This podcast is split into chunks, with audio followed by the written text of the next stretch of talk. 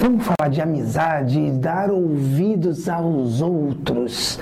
Tem uma história que fala o nosso coração que diz assim: Era uma vez um lenhador que tinha acabado de ficar viúvo.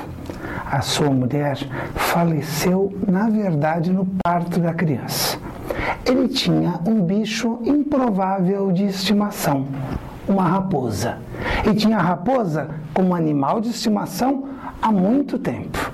O lenhador ficou muito atordoado com a perda da mulher e continuou trabalhando até para poder se distrair. E saía de casa para trabalhar, deixando a raposa tomando conta do seu filho pequeno. Os vizinhos ficavam indignados com isso. É um bicho perigoso.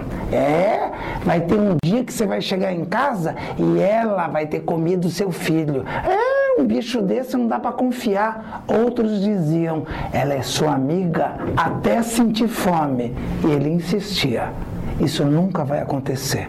Eu confio na raposa. Ela é minha amiga. Um dia, o lenhador já estava atordoado com tantas histórias dizendo e alertando ele. Quando ele chegou em casa, a raposa veio receber ele como todos os dias ela vinha. E veio sorrindo, mas a sua boca estava toda ensanguentada.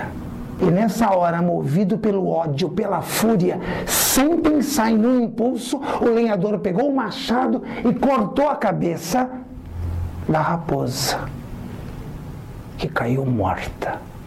Numa fração de segundo, ele correu, foi até o quarto e viu o filho dormindo tranquilamente.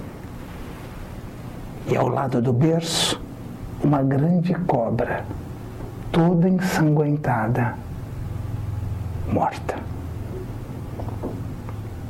E você? Age conforme o seu coração ou dá ouvido aos outros? Confia nas suas amizades? Essa é para pensar. A gente se vê por aí.